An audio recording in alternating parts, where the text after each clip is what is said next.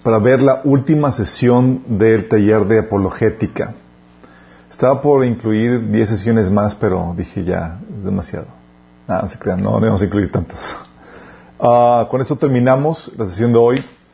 Ah, la semana pasada platicamos que todo ese conocimiento dentro de la discusión, dentro del debate que, uno eh, eh, va a utilizar este conocimiento, va a requerir algo, alguna otra cosa más. vimos que, cómo, manejar todo este conocimiento que hemos estado adquiriendo durante tiempos de persecución. Bueno, todavía no llegamos, por lo menos en nuestro rincón del mundo todavía no llegamos a esos tiempos de persecución, todavía hay libertad para poder intercambiar de opinión y hablar del Evangelio y defenderlo con argumentos, con, con posturas, con evidencia. Eh, y es aquí donde nosotros tenemos que aprovechar todo este tiempo, esta fase de libertad, y tenemos que saber cómo debatir y cómo intercambiar la opinión sabiamente. Y es lo que vamos a hablar el día de hoy. La semana pasada vimos más allá del debate, bueno, hoy vamos a ver durante el debate, cómo debemos utilizar las herramientas que Dios nos da para debatir correctamente. Pero vamos a comenzar con una oración. Amado Padre Celestial, te damos gracias, Señor, por esta oportunidad que nos das para reunirnos, para sintonizarnos, para aprender más de ti y tu palabra, Señor. Amado Padre, te rogamos que tú me ayudes a transmitir el mensaje de forma correcta, de forma clara, con el poder de tu Espíritu Santo, Señor. Que seas tú el que, el que hable tras de mí, Señor. Y te rogamos, Señor, que todos los que están escuchando esto, Señor, o viendo esto, sea aquí o en sus casas, Señor, ruego, Señor, que tú les, eh, que salgan de, este, después de este taller, de esta sesión, más sabios, con más prudencia, Señor, con una estrategia y con herramientas que les ayuden a, a destruir las mentiras del enemigo, Padre. Te lo pedimos en el nombre de Jesús. Amén. Ok. Vamos a ver qué onda con el trabajo de persuasión. Trabajo de debate. Ok. Este material lo estoy sacando del libro de Tactics, eh, la versión del décimo aniversario. Está, es un libro escrito por Gregory Koch. Está muy bueno el libro. Eh, se lo recomiendo ampliamente. De ahí vamos a sacar solamente las principales ideas para poder eh, utilizarlo dentro de, nuestras eh, herramientas para poder ser persuasivo en nuestro trabajo de apologética. Al final de cuentas, lo que queremos hacer queremos ser persuasivos, queremos saber cómo utilizar las herramientas, la información que hemos aprendido a lo largo de estas 19 sesiones para poder traer a más personas para Cristo. Y cuando hablo del trabajo de persuasión, para muchos dices, oye, es que Alberto, nosotros no, nos toca persuadir a nadie, es solamente el Espíritu Santo el que hace la persuasión. Eh, tú no haces nada, es el Espíritu Santo el que persuade. Y lo, hemos escuchado, lo hemos comentado, e incluso lo hemos dicho, de que yo no te voy a convencer de nada, el Espíritu Santo es el que lo va a hacer. Sí y no. Es el Espíritu Santo exactamente el que lo hace, pero lo hace a través de nosotros. Así como el mensaje del Evangelio que salva a la gente lo hace o se transmite por medio de nosotros, también el trabajo de persuasión lo hace por nosotros. También amamos o extendemos el amor de Cristo y fluye a través de nosotros. Sí. Entonces, no es tal cual eso de que yo no te voy a convencer, no, sí, queremos convencerte, queremos persuadirte. Es algo que los apóstoles, en particular Pablo, hacía te encuentras en Hechos 19, 9, 22, que dice, la predicación de Pablo se hacía cada vez más poderosa y los judíos de Damasco no podían refutar las pruebas que Jesús, de, que Jesús era de verdad el Mesías. Imagínate, aquí está hablando de que era un debate el que se metía Pablo. Tan pronto se convirtió y el, primer trabajo que Dios le asignaba era debatir a Pablo para poder defender la fe. Porque es parte de lo que, de lo que hacemos como cristianos tenemos que saber cómo defender la fe y eso implica el debatir, el refutar, el intercambiar opiniones. También Apolos era otro personaje, dice Hechos 18 del 27 al 28 que entonces llegó a Éfeso un judío llamado Apolos, natural de Alejandría, era un hombre ilustrado y convincente en el uso de las escrituras.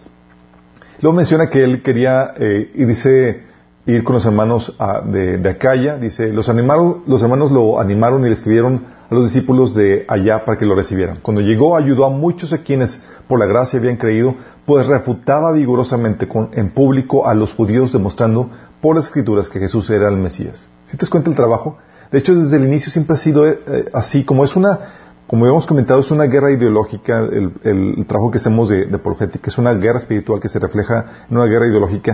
Una de las principales herramientas que va a ser, va a ser el debate, la persuasión, el refutar. ¿sí? tratar de, persuadir a la gente.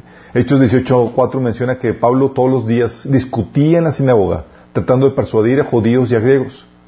Hechos 19.8, entrando Pablo en la sinagoga, habló condenado por espacio de tres meses, discutiendo y persuadiendo acerca del reino de Dios. Si te das cuenta lo que, cómo, cómo se refleja el trabajo de persuasión? De hecho, sería genial tener a Pablo aquí con nosotros y que nos, que nos dijera con toda la experiencia, porque era algo que hacía de forma continua, iba y era lo que vas a. ¿Qué vas a hacer, Pablo? Voy a compartir el Evangelio.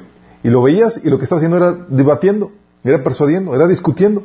Y para Pablo es la forma en cómo se, o se, se llevaba a cabo la extensión del Evangelio.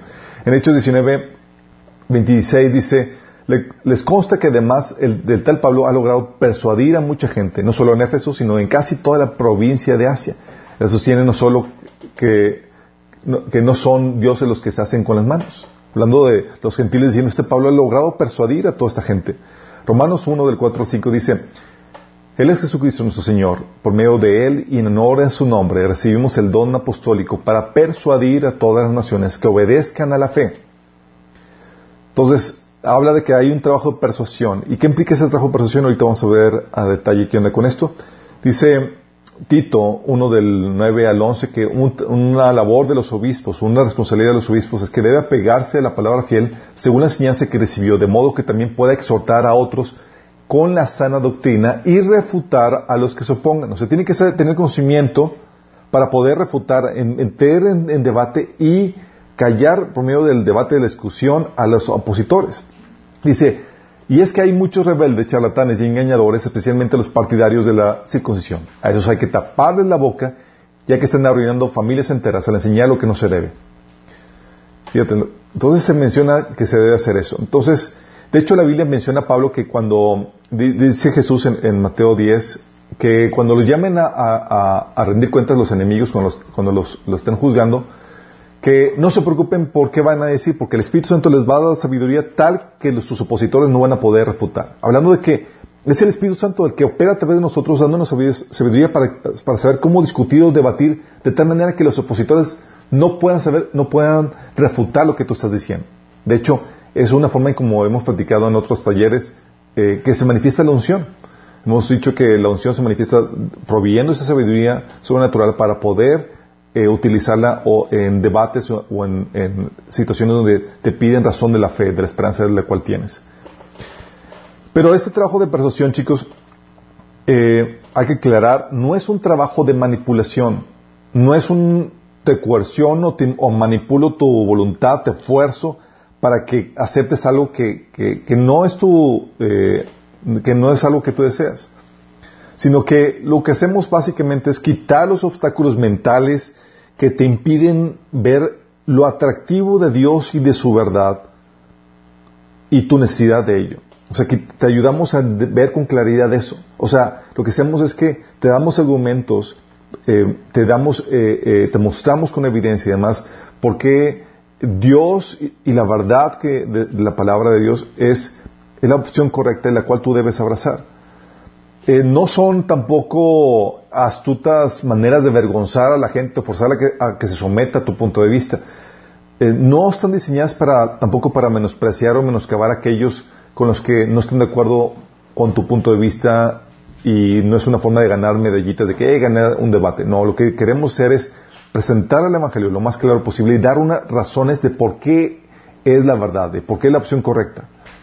Entonces, una de las principales cosas que te vas a encontrar, uno, el terreno en el cual vamos a incursionar es en el terreno de la mente, nuestro razonamiento, nuestra capacidad de razonar, aquí es donde es muy importante. De hecho, nuestra capacidad de razonar es mucho más importante en ese sentido que, la Biblia, porque si no tuvieras la capacidad de razonar, de pensar coherentemente, ni siquiera podrías entender la Biblia. Entonces, la, nuestra razonar, nuestra mente viene primero antes que la Biblia, y gracias a, a esta habilidad que Dios nos ha dado, podemos comprender y conocer la verdad de la Biblia.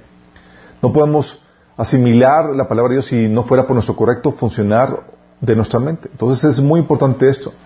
Y la capacidad de razonar es una herramienta que Dios nos ha dado para poder obtener conocimiento y conocer su verdad.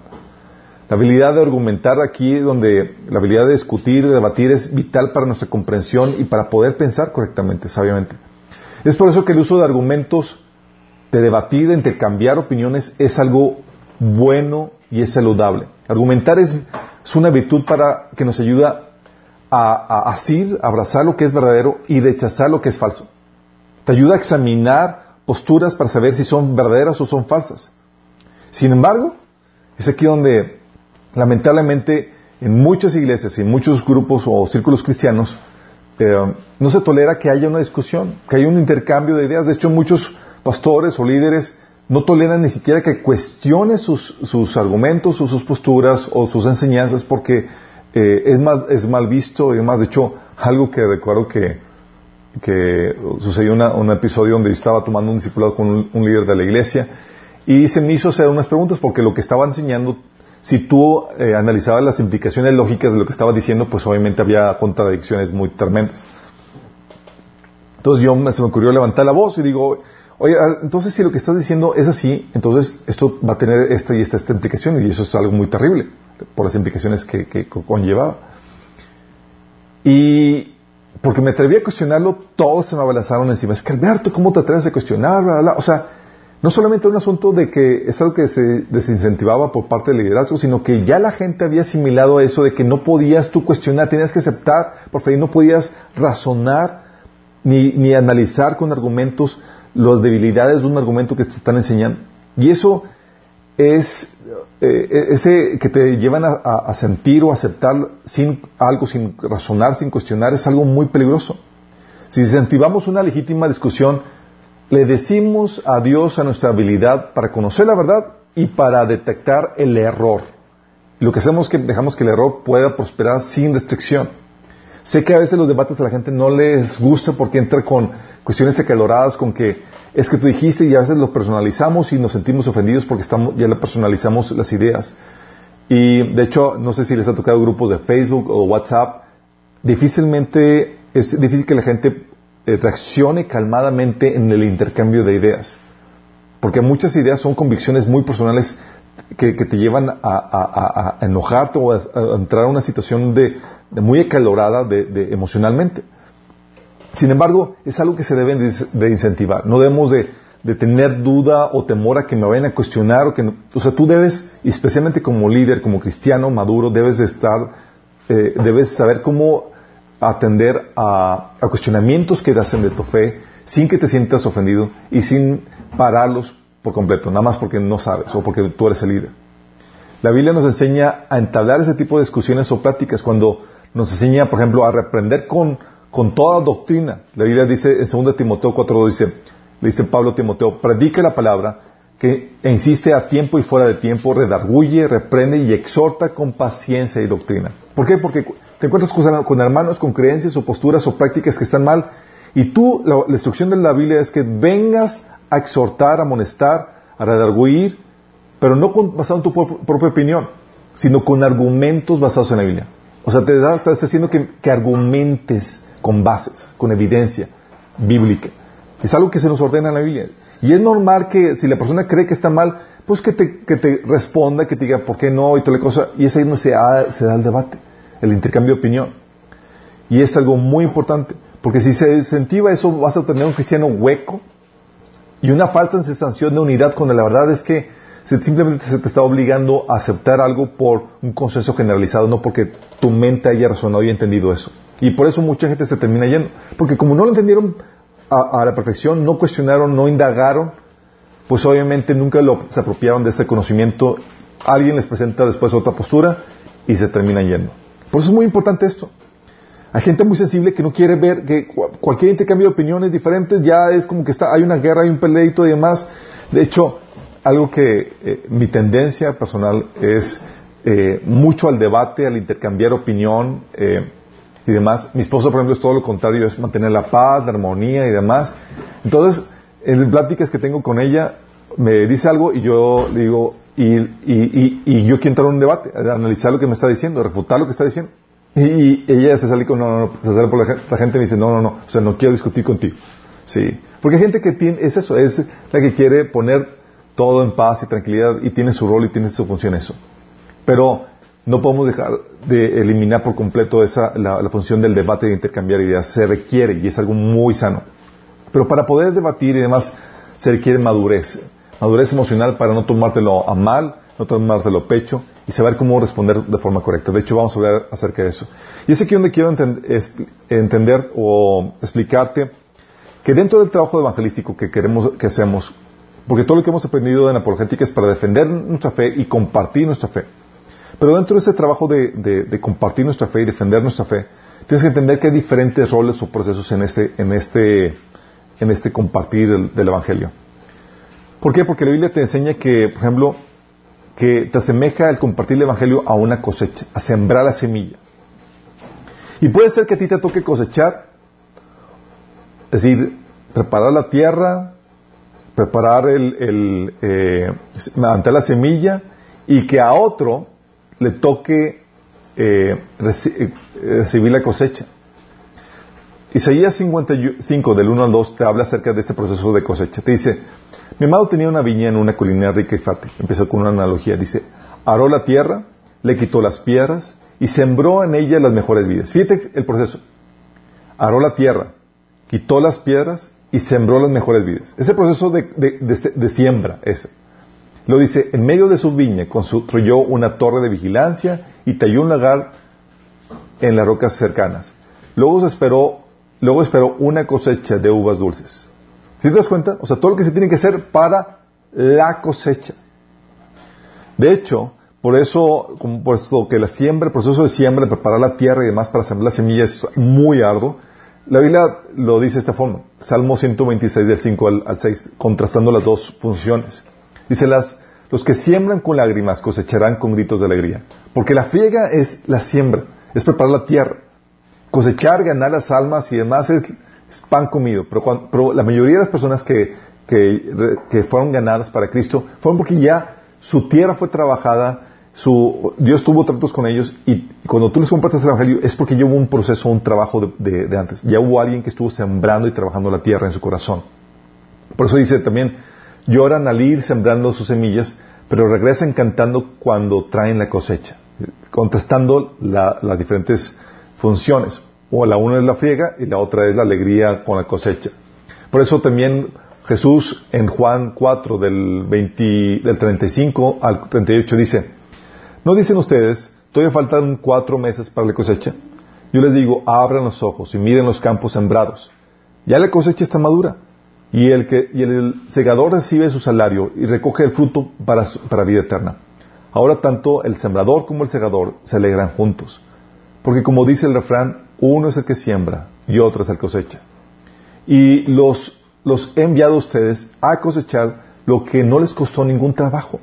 Otros se han fatigado trabajando y ustedes han cosechado el fruto de ese trabajo. Hablando de, otros se fatigaron, enfrentaron la fiega de la siembra y tú estás aquí diciendo a los apóstoles, están disfrutando la ventaja del trabajo de otro, cosechando todo ese trabajo. 1 Pedro 1 del 1.12 dice, a ellos se les reveló, hablando de los apóstoles, digo, de los profetas del Antiguo Testamento que hicieron toda la friega de, sembrar, de preparar la, tierra del, pueblo, del corazón del pueblo de Israel, dice, a ellos se les reveló que no estaban sirviendo a sí mismos, sino que les servían a ustedes, hablando de las cosas que ahora les han anunciado los que predicaron el Evangelio por medio del Espíritu Santo enviado del cielo. Aún los mismos ángeles anhelan contemplar esas cosas. O sea, hablando de que ellos estaban sirviendo con el trabajo que estaban haciendo a una cosecha muy futura, ¿sí? A esa generación que vendría mucho después. Pero estaban siendo fieles y ellos, por ejemplo, ves a Jeremías y no vio ni una cosecha, ni una persona se convirtió. Pero vendrían tiempos después, siglos después, en donde vendría la cosecha producto de su, de su siembra. Y así sucede. Dentro del trabajo te encuentras con el trabajo preevangelístico. Y ese trabajo donde preparas la tierra, donde quitas las, piedras, donde aras el, terreno. Y es el trabajo preevangelístico, es el trabajo de la, eh, de la siembra, donde estás preparando la tierra. Y es aquí donde este proceso no llevas a la gente a Cristo pero estás preparando la tierra, quitando las piedras, quitando esas falsas formas de pensar, refutando falsas ideologías o sensibilizándolos a, ver los errores de su forma de pensar y, tal vez sensibilizándolos al Evangelio. No los ha llevado a Cristo, pero estás preparando su, corazón. No estás buscando cerrar eh, eh, llevando a la gente a que haga la oración de entrega a Cristo. Simplemente estás, trabajando en su corazón. De hecho, esto de preparar el corazón es algo que Satanás realiza de forma bien intensa por medio de los medios de entretenimiento. Satanás lo que hace es que preevangeliza a la gente para que, para que cuando se les presente satanismo, ellos puedan aceptarlos.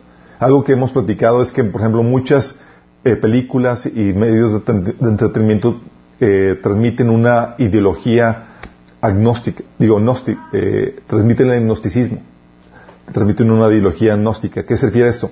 Se refiere a que por medio del entretenimiento lo que hacen es que van preparando el terreno, el terreno al presentarte tipos que, son los tipos cristianos, el tipo de Dios, el tipo de Satanás, pero voltea el valor de, esos tipos. Te presenta al personaje tipo de Dios, pero como, te lo presenta como el malo, al tipo de Satanás te lo presenta como el bueno. Y tú ves esa, filosofía gnóstica en películas como Matrix, eh, Los Guardianes de la Galaxia 2 y demás, que son el tipo de Dios, pero resulta que es el malo. Y el ladrón, por ejemplo, en los guardianes de la galaxia, es el bueno.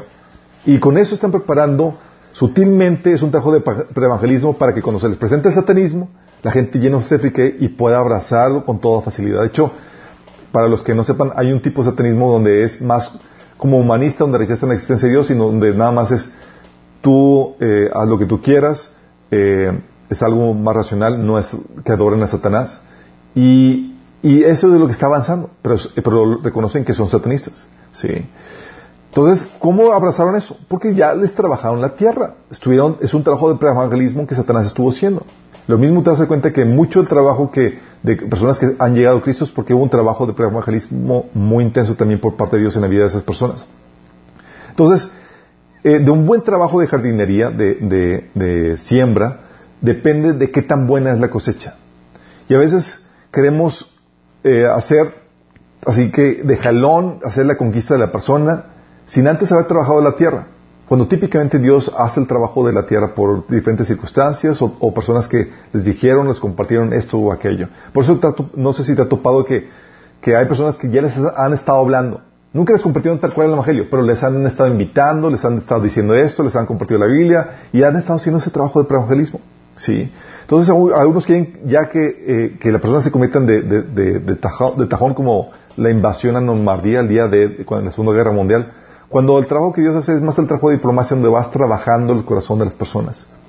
Recuerda, y ese que donde te, ayuda a relajarte, que, que tú eres solamente una pieza dentro del proceso que Dios tiene en la vida de esas personas. Solamente una pieza. ¿Sí?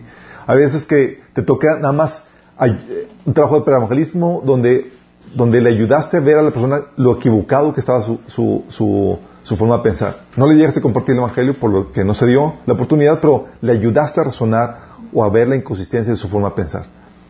luego llega otra persona y le empieza a compartir el Evangelio. Luego llega otra persona y recibe la cosecha de esa persona y, y, y lo, la lleva para el proceso de, de, de este de post-evangelismo, que es el proceso de discipulado. Por ejemplo, aquí tenemos en Minas, nosotros por ejemplo, muchas de las personas que, vienen aquí no les compartimos a nosotros, pero nos llegan ya convertidas a hacer el trabajo de post-evangelismo, donde les ayudamos a crecer. Porque somos, la función que tenemos dentro del reino de Dios es solamente una parte de todo el proceso que Dios tiene en la vida de las personas. Entonces, lo que muchas veces hacemos en el trabajo de debate, en el trabajo de apologética, no es no siempre va a ser compartir el Evangelio, sino simplemente ponerle una piedra en el zapato que lo haga sentir incómodo en cuanto a su postura, a la forma que él, a sus creencias actuales algo que mine su, su, pensar, su razonar, o algo que le des para masticar, así como que ah, dijo esto. Y alguien más adelante en el proceso que Dios tiene para esa persona, lo que tú le ayudaste, lo que tú le sembraste, le va a ayudar a, eh, a que acepte al Señor, a que se entregue a Cristo. Pero es aquí donde llega ese trabajo. Oye, bueno, ¿quieres persuadirlo de, eh, de, de, de que su postura es la incorrecta, de que no está de que no está bien lo que está creyendo? Y es aquí donde tenemos que saber qué necesitamos para tener un buen trabajo de persuasión. Primero necesitas saber que necesitas eh, conocimiento de la fe. Sí.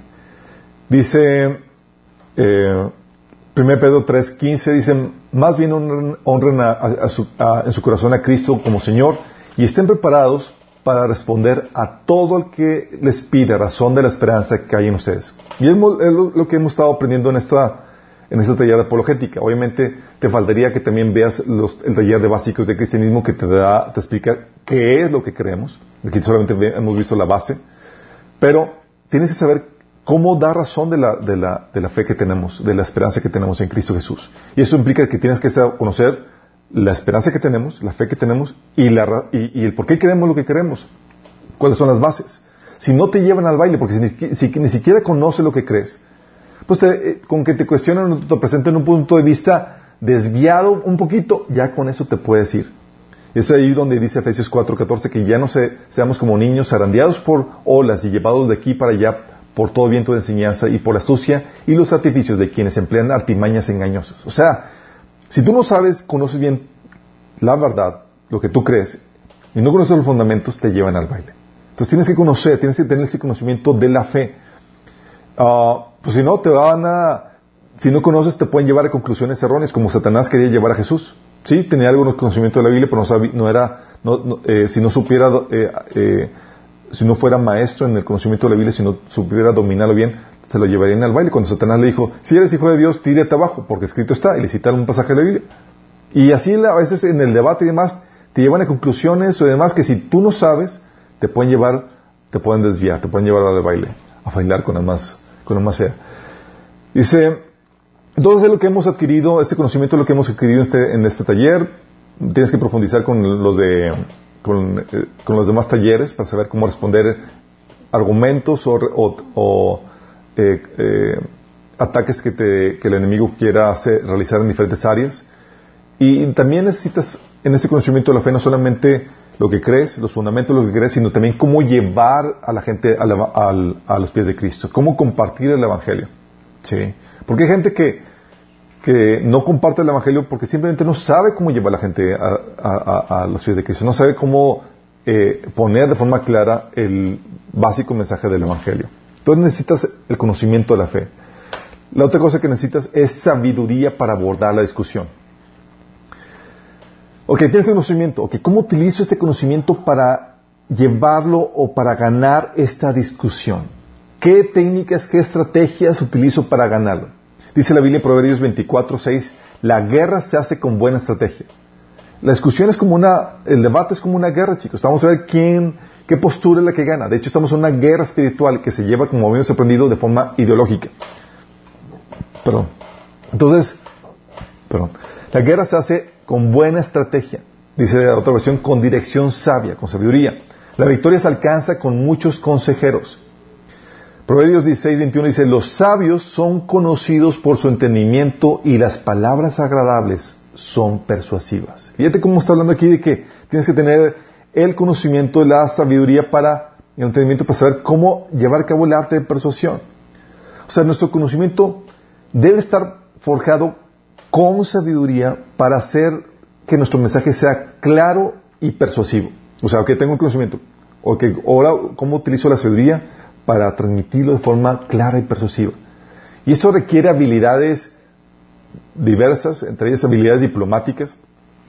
No las armas de un guerrero, habilidades tácticas, más que la fuerza bruta. Aquí no vas a llegar a, a, tupirle a tu prójimo para que se convierta. Por ejemplo, recuerdo que,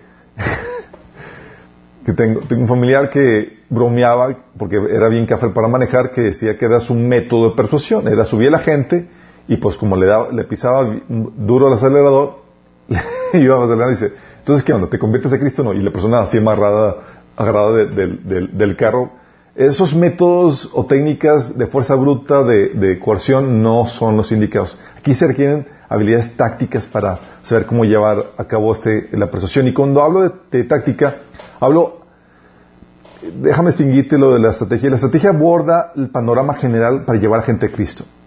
La táctica forma parte de la, estrategia, pero se enfoca en los detalles, en qué técnicas utilizo para llevar a cabo eh, esta gran estrategia, la estrategia global. Lo que hace la táctica es que te ayuda a usar los recursos de guerra, pocos o muchos, en la manera más efectiva para ganar. Sí. Obviamente la táctica no es para humillar, no es para presumir ni, ni, manipular, sino para persuadir a la gente de la verdad en amor. Y hay varias estrategias para ello. Sí. Hay varias estrategias dentro de, que, se, dan dentro de, del debate y demás. Hay lo que es apologética de, la, de defensa, es decir, donde estás defendiendo, discutiendo, eh, donde estás defendiendo tu fe, donde tú estás dando razón de tu fe.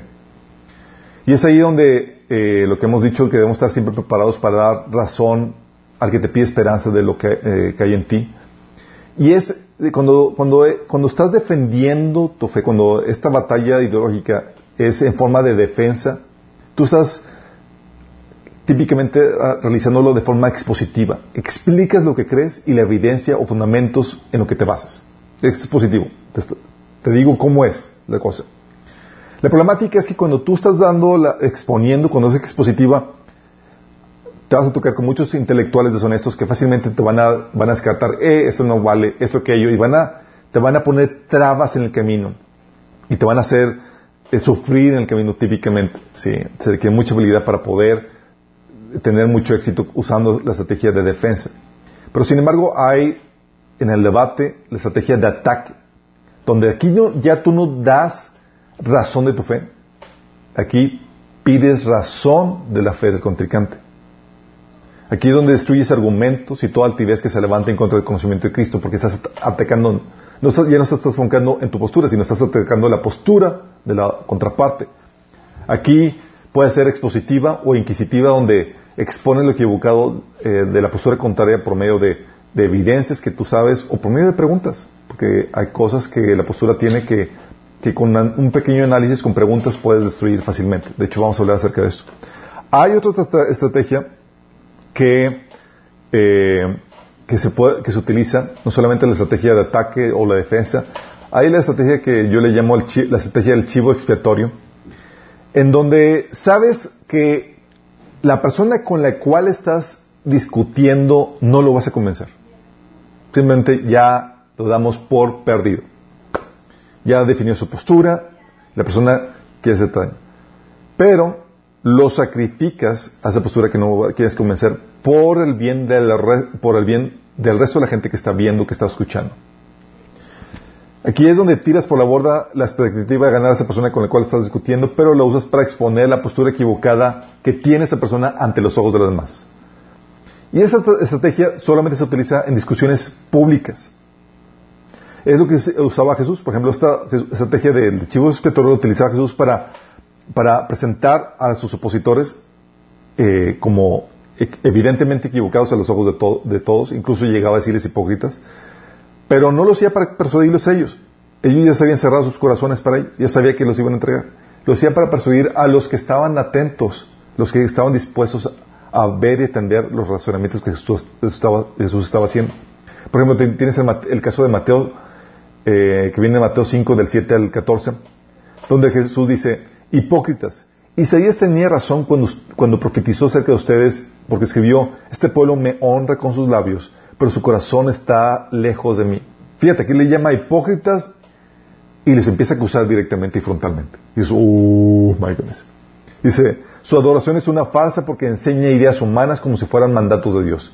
Luego Jesús llamó a la multitud para que se acercara y oyera. Fíjate. Escuchen, les dijo, y tratan de entender. Lo que entra por la boca no es lo que contamina. Ustedes se contaminan por las palabras que salen de la boca. Entonces, ahí medio de todos dio un razonamiento donde humilló al supositor, pero no porque, porque, porque, como que se lo sacrificó a la vista de todos para ganar a los demás que están escuchando. Sí. Tienes el otro, luego dice, entonces los discípulos se acercaron y le preguntaron, ¿te das cuenta que has ofendido a los fariseos con lo que acabas de decir?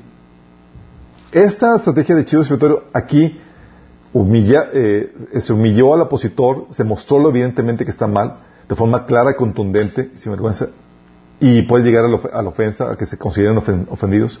Y aquí Jesús contestó, toda planta que no fue plantada por mi Padre Celestial será arrancada de raíz. Así que no le hagan caso.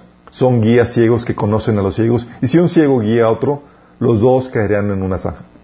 Entonces aquí es donde sacrificas a, tus opositores por causa del resto. Es la estrategia del chivo expiatorio. Lucas 13, del 13 al 17, te presenta otro caso. Dice, al mismo tiempo, eh, estaba Jesús en la sinagoga y había una mujer con, eh, que estaba enferma. Dice, al mismo tiempo puso la mano sobre ella y al instante la mujer se enderezó y comenzó a alabar a Dios porque estaba en, jorobada. Indignado porque Jesús había sanado en sábado, el jefe de la sinagoga intervino dirigiéndose a la gente. Hay seis días en que se puede trabajar, así que vengan esos días para ser sanados y no el sábado. Entonces, el, eh, aquí cuando te metes en, eh, se metió, se, se, le ocurrió darle, meterse con, con Sansón a las patadas, como diría mi abuelo. Este fariseo incauto dice, hey, queriendo refutar a Jesús de que estaba haciendo algo mal porque estaba sanando el sábado. Y Jesús le contesta, versículo 15, hipócritas, otra vez, ataque frontal. ¿Estás sacrificando al opositor por causa del resto? Les contestó el Señor, ¿acaso no desata cada uno de ustedes su buey o su burro el sábado y lo saca del establo para, para llevarlo a tomar agua? Sin embargo, a esta mujer que es su hija, que es hija de Abraham y a quien Satanás tenía atada durante 18 largos años, ¿no se le debía quitar esta cadena en sábado?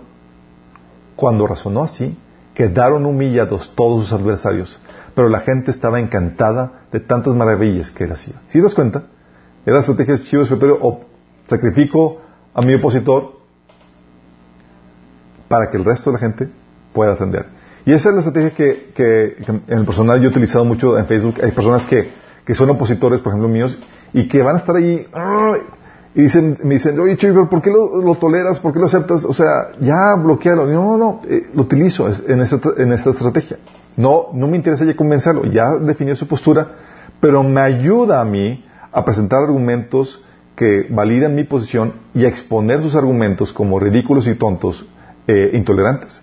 Todo es lo que hace, lo que hacemos y me han dicho, me han dado eh, comentarios de gente no cristiana y me dicen, oye, es que este tipo ya su postura se me hace ya terrible. Eh, las personas se, ha hecho su postura aborrecible por cómo presenta y por qué tan mal defiende sus argumentos. Y eso es lo que Jesús estaba haciendo. Estaba utilizando estrategia para para vencer o, ganar un debate a, favor de, otros, de, los testeros.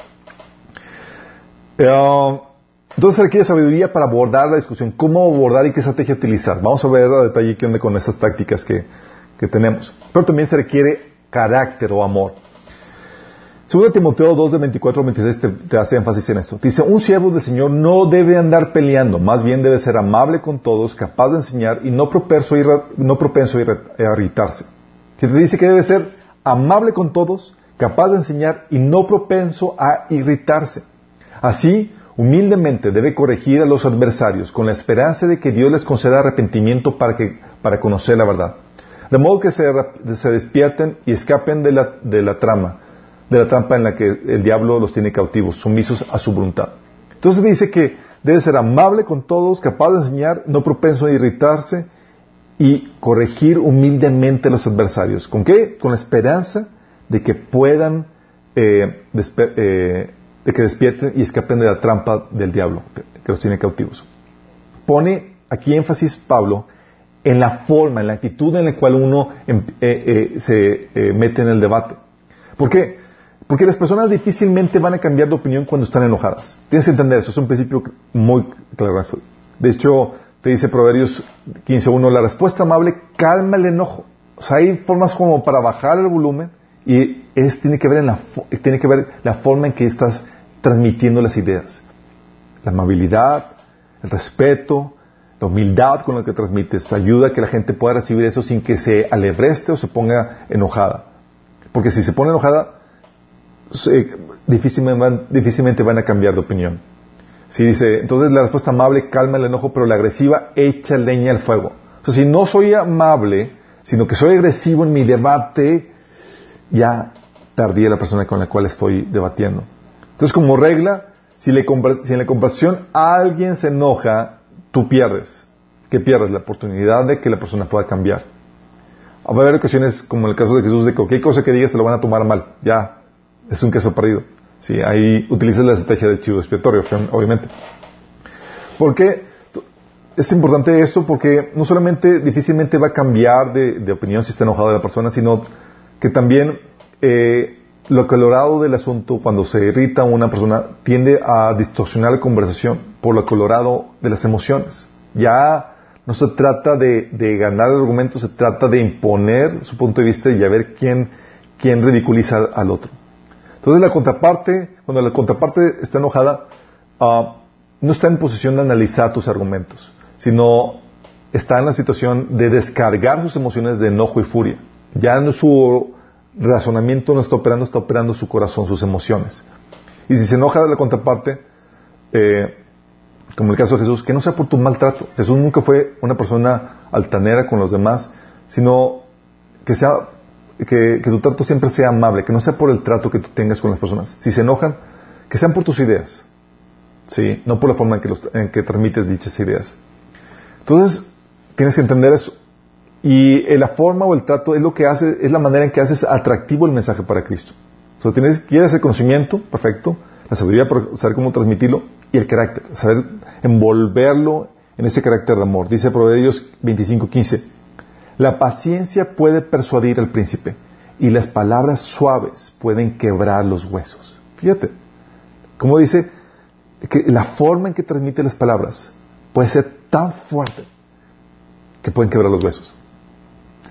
Entonces, uh, es aquí donde no, no, atacas a la persona si estás atacando a las ideas. No, es, importante que no personalices a la persona para que no se acalore la discusión. Y es aquí donde quiero que nos metamos a una de dentro de, las tácticas que vamos a ver, que va dentro del punto 2 de la sabiduría, en cómo abordar a las personas o eh, una discusión en un debate. Y vamos a ver el método inquisitivo. ¿Le suena como inquisición? Bueno, el autor aquí del libro que, en el cual estoy basando esto le llama el método de Columbo, el inspector Columbo. Sé, que para los millennials y más no saben de qué estoy hablando.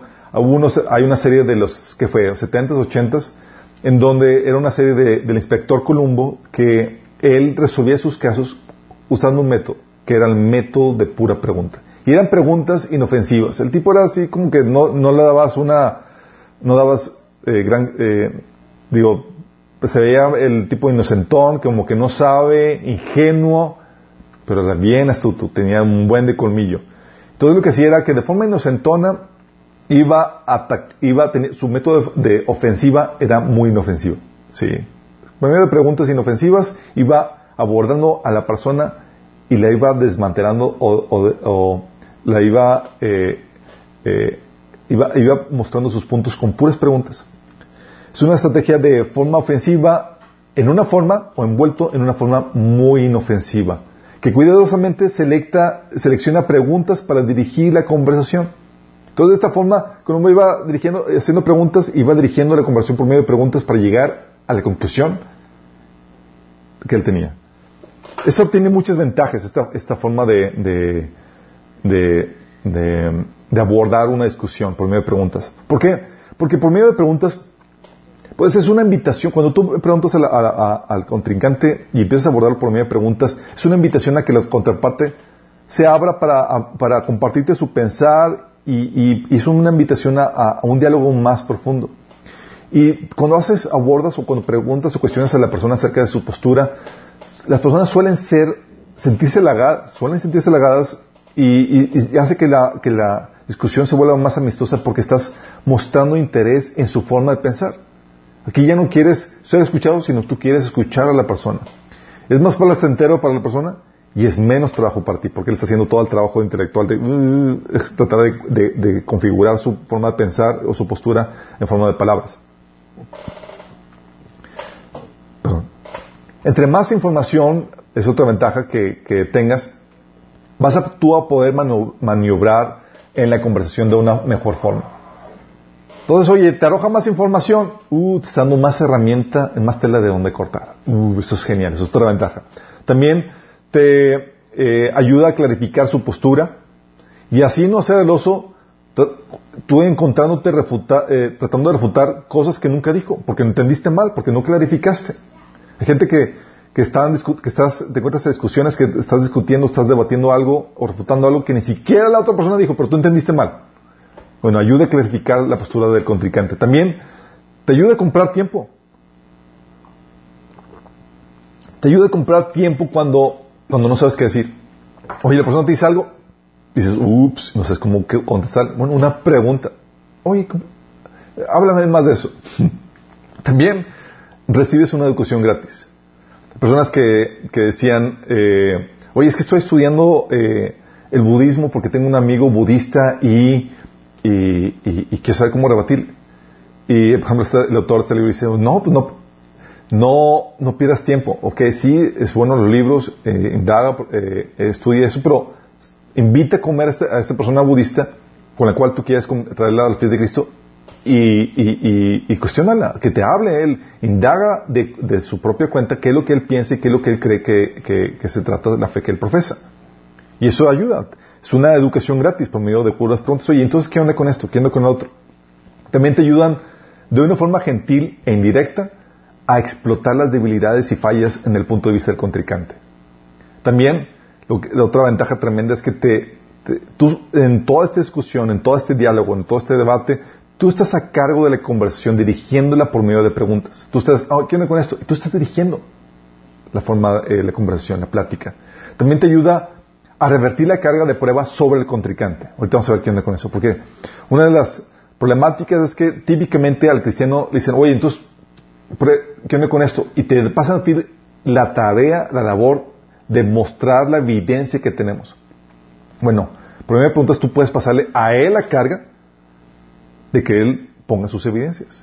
¿Sí? También te ayudan a, las preguntas te pueden ayudar a hacer un punto en la conversación de una forma más amigable, sin, que sea tan agresiva. Y es una de las mejores formas de sacarle provecho a una conversación, a un debate. Es, eh, aquí aplicaría lo que dice Pablo en Colosenses 4.5, que dice, vivan sabiamente entre los que no creen en Cristo y aprovechen al máximo cada oportunidad. Bueno, con las preguntas tú puedes aprovechar al máximo cada oportunidad con los incrédulos. ¿Sí? Estas son las ventajas del método Columbo. Columbo, método inquisitivo. De hecho, Jesús utilizó este método también. En sus debates hubo episodios donde él, para validar un punto, él no lo validaba directamente, él lo hacía por medio de preguntas. ¿Se acuerdan con el episodio del denario? Donde le preguntaban si era eh, lícito pagar impuestos o no a Roma. Y Jesús le dice, muéstrame una Roma, un día, una moneda romana. Y se la muestran y llega Jesús con una pregunta. ¿De quién es esta imagen? Y esa inscripción. No, pues de César, contestaron. Y la conclusión lógica de la respuesta que, que, hicieron. Entonces, denle a César lo que es de César y a Dios lo que es de Dios. Fíjate, utilizando la pregunta, llegó a vencer, ganar una discusión. Tienes el caso cuando eh, vio el, caso de eh, de Juan, que le, preguntó a los, discípulos, si, digo, los fariseos, si era, eh, le, están haciendo una pregunta, ¿qué eran? Que, le, estaban preguntando, déjame recordarme. ah, ah sí, que si era el Mesías o no. Y Jesús, le, para zafarse de, eso, les contesta con una pregunta. Le dice, yo también les voy a hacer una pregunta a ustedes. Les explicó, díganme, el bautismo de Juan, ¿procedía del cielo o de la tierra? Mm. Y aquí les metió y los acorraló en una pregunta que, exponía su carácter, porque no están dispuestos a, ceder o, ellos están dispuestos a comprometer sus creencias por la presión social o la, eh, presión de grupo de la gente, porque la gente creía que Juan era, era profeta. O el episodio de los, de los pecados, ¿se acuerdan cuando sanó un paralítico? Y Jesús pregunta, ¿qué es más fácil decir? ¿Tus pecados te son perdonados o decir levántate y anda. Y hablando de que las dos son igual de, diferentes, de, difíciles. Entonces, si hacía una, quedaba comprobado que podía ser la otra. Sí. Entonces, hablando Jesús, mostrando o utilizando el método Columbo también con preguntas. Pero las preguntas tienen tres propósitos. El, utilizar el método de preguntas, el método inquisitivo. Y es algo que debes de tener muy en mente cuando utilizas este, este, este, este método.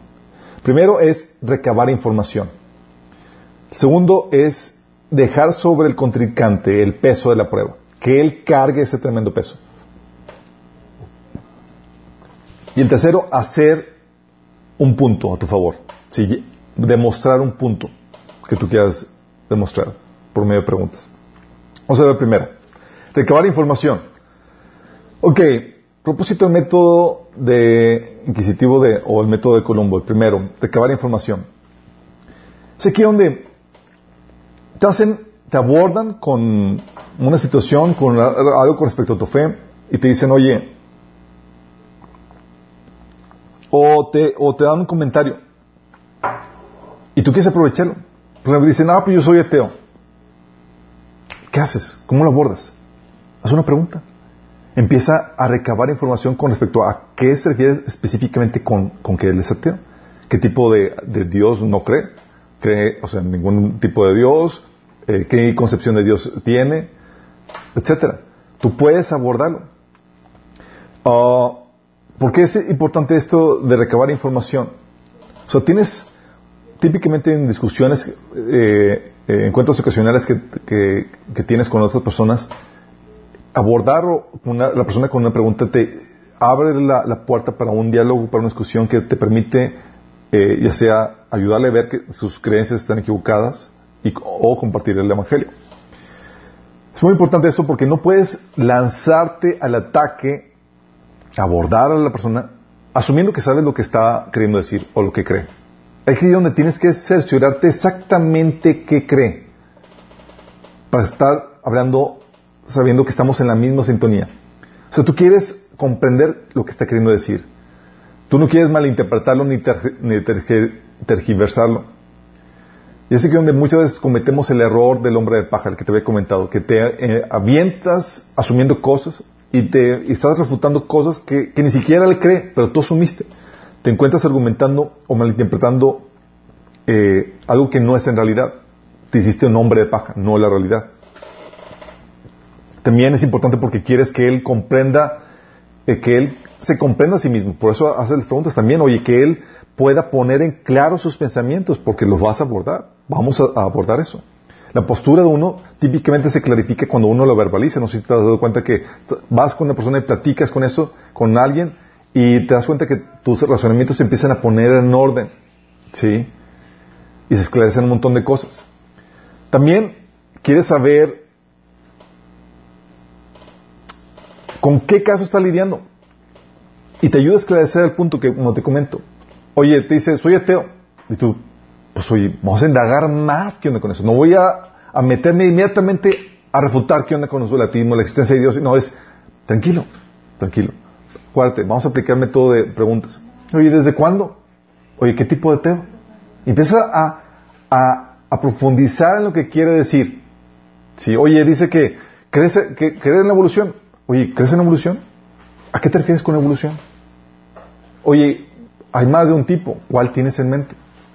Sí, porque hay varios tipos de evolución. Y tú vas indagando qué onda con eso. Sí, ¿por qué crees en la evolución o, o qué te llevó a creer en eso? O, oye, cuando dicen, no, es que eh, eh, Dios no existe porque la maldad, por la maldad que hay en el mundo. ¿Cómo puede ser que un Dios bueno permite la maldad? Oye, ¿cómo que la maldad en el mundo? Empiezas a indagar, ¿qué onda con ese término? ¿Qué onda con la maldad? ¿A qué te refieres con maldad? ¿Cómo, ¿Cómo algo se vuelve malo, según tú? Empiezas a indagar, a explorar lo que Él te está diciendo. Si te das cuenta, tú no te... Cuando, este método es, es muy importante porque tú no te... Tú no Tú ni siquiera pasas con tu postura. Tú no saltas a tu postura inmediatamente para tratar de decir cuál es lo que, la postura que debe ser. Oye, pues, ¿cómo abordo la evolución? No, no, no. Primero vamos a profundizar en la postura del contrincante. Es muy importante esto. Entonces no saltes con, ah, déjame enseñarte mi postura. ¿Cómo es que Dios existe? No, no, no. Vamos a profundizar con la tuya. ¿Por qué dices que eres ateo? Sí. ¿Qué dice? Hay gente que dice, oye, no, es que la Biblia no se puede tomar eh, eh, de una forma literal. Eh, ¿a, qué te refieres con una forma literal? Si puedes decirme qué quiere decir con eso. Empieza a abordar con eso antes de que tú saltes con tu postura. Oye, que la gente que, el, contrincante que te dice que la, que la ciencia no ha probado que Dios existe. Antes de yo aventarme con mi postura que la ciencia sí lo prueba, es, ¿en serio? ¿Cómo logro probarlo? Y tú estás abordando, profundizando en lo que Él está diciendo. Sí. Muchas veces, muchas veces, ganas el debate con solo hacer preguntas de esclarecimiento. Así sencillo. Nada más profundizaste en lo que quiso decir Y tú no tuviste que decir nada más. Porque muchas personas no tienen en claro ni por qué se ponen en el cristianismo. Muchas personas no han razonado ni siquiera su postura. Entonces muchas objeciones surgen por una falta de claridad en el pensamiento. Y cuando clarificas, la objeción desaparece. Por ejemplo, que la gente que dice, por ejemplo, hay una postura que dice, ¿sabes qué? No es que la reencarnación es una enseñanza que fue incluida en los escritos originales, pero fue quitada de la Biblia en el siglo IV. La gente, típicos argumentos de que, eh, de que había enseñanzas que fueron quitadas en el siglo IV cuando, en el, concilio de Constantinopla. y le pregunta, para antes de saltar, ah, sí, ¿y cómo sucedió eso? Y él le pone a, trabajar el, ratoncito. Sí, digo, ¿cómo lograron remover dicha enseñanza de, de los miles de manuscritos que circulaban durante los primeros tres siglos? Nada más con eso. Y él antes de, como que, a ver, el, asunto. Y cuando empieza a razonar, porque ni siquiera lo habían razonado bien, ups, no, pues, no, está imposible. Ajá, pues entonces ya no hay nada que discutir. ¿Sí me explico? Entonces hay dudas, objeciones que, que se esclarecen así, tan fácil, porque eh, cuando profundizas en la opinión de la persona. Algunas objeciones, de hecho, son muy vagas. Y clarificarlo desaparece. Por cuando dicen, no es que todo es relativo. Tú la pregunta, profundizas en lo que está diciendo, en lo que te acaba de decir. ¿Qué te fijas con, relativo? ¿Todo es relativo? ¿Eso incluye tu enunciado que acabas de decir, que, que todo es relativo? ¿O eso sí es absoluto? Con eso, como estaban, habían asimilado una cuestión muy vaga, de hecho, eso que encaja en lo, que mucha gente utiliza, que son eslogans o frases, frases que no he oído sin realmente razonarlos. Los cuales desaparecen esos eslogans cuando hay un poco de esclarecimiento. Cuando la gente, oye, no hay verdad absoluta, lo analices un poquito, lo llevaste a que esclareciera un poco qué onda con eso y desaparece. O cuando la gente, oye, es que todas las religiones eh, llevan a Dios, lo llevas a analizar qué onda con eso y desaparece. O todas las religiones enseñan lo mismo lo ah, llevas a cuestionar qué onda con lo que acaba de decir y desaparece su postura. Se autodestruye. Sí. Y ese que no utilizas en este primer punto, para recabar información, utilizas preguntas como, oye, ¿qué quieres decir con eso? ¿A qué te refieres con eso? ¿Cómo funciona eso precisamente que acabas de decir? Oye, ¿me, ayudas, ¿me ayudarías a entenderlo mejor? ¿Me puedes explicarlo a detalle? ¿O, ¿O podrías clarificarme eso un poco más? Son preguntas que te llevan a profundizar en lo que te acaba de decir. Vas a recibir más información, vas a clarificar lo que te acaba de decir. Y sé que donde tienes que, como consejo, tienes que asegurarte de recibir, de, tienes que asegurarte que, de, recibir la clarificación de tu parte. O sea, tú puedes comentar lo que entendiste para saber si estás entendiendo bien. Oye, a ver, lo que dijiste entonces esto y esto y esto. Ah, sí, ok, perfecto, todo vamos bien. Sí, porque lo que no quieres es arrojarte en eh, en esfuerzos y tiempo en discutir o debatir algo que ni siquiera está queriendo decir la, persona, el contrincante. Entonces, ese es el primer punto, recabar información. Tú llegas, o sea, tú no te abalanzas cuando te presentan un punto con tu postura, es, sino que profundizas en su postura. ¿Qué quiere decir? Profundizas en eso. Sí. Y muchas veces en ese primer punto donde, donde sacas más información, donde indagas más, es ahí donde se destruye. Por ejemplo, es algo que está, es algo que estado utilizando estos días que, aprendí con esto. Una persona me decía, eh, es que lo que, lo que dijiste es fake news, eh, eh, son fake news, noticias falsas. Yo le digo, ¿y a qué te refieres con fake news? ¿Cómo lo identificas? Y ahí tiene su ratoncito. Y me da argumentos que esclarecen y que le hicieron ver de que, ups, no, pues no eran fake news, lo que está diciendo. Pero si no le hubiera preguntado, no, no se hubiera dado cuenta. Sí. ¿Pero por qué? Porque mucha gente cae con eslogans o, con generalizaciones que, no, que cuando los analizas a detalle se autodestruyen por completo. Pero la gente típicamente no analiza sus posturas. Y es donde tú lo llevas a un analizar lo que acaba de decir para saber si es coherente o no. Y con esa pregunta ya muchas cosas empiezan a, a, a, autodestruir. Ni siquiera llega a segunda base. Hay unas que sí. Y es ahí donde pasas al siguiente al siguiente punto. Dejas sobre el contrincante el peso de la prueba. Ok, ese que donde típicamente el cristiano lo atacan y nos atacan por, por diestra y siniestra, ateos y de otras religiones, y nos ponen a nosotros en la posición donde tienes que tú mostrar la evidencia, la prueba de que tu fe es real. Bueno, aquí vamos a revertir eso.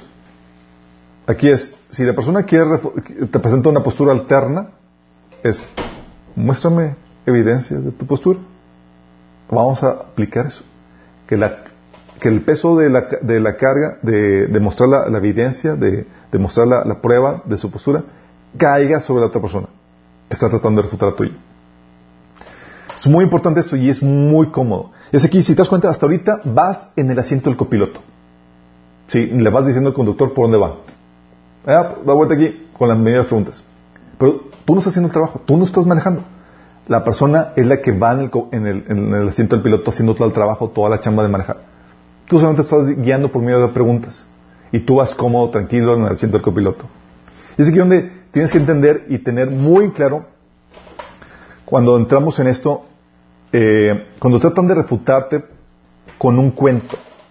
Es típico de la gente que ven tu postura y ellos no tienen base ni nada para una postura contraria, pero te avientan una mafufada, ¿sí? un cuento. Y es donde tienes que entender la diferencia entre una opinión y un argumento. Porque muchas veces los críticos tratan de refutarte con un cuento, es decir, con una opinión sin, sin substancial evidencia. Es una opinión, nada más. Y quieren refutarte con eso. Déjame eh, decirte, hay una diferencia entre opinión y argumento. La opinión es solo un punto de vista, es todo. Todo un punto de vista. Un argumento es un punto de vista soportado por razonamientos, por evidencia. ¿Sí me explico? Todo eso tienes que distinguir, tienes que pescarlo en el aire. Lo que me acaba de decir, ¿es un argumento o es una opinión?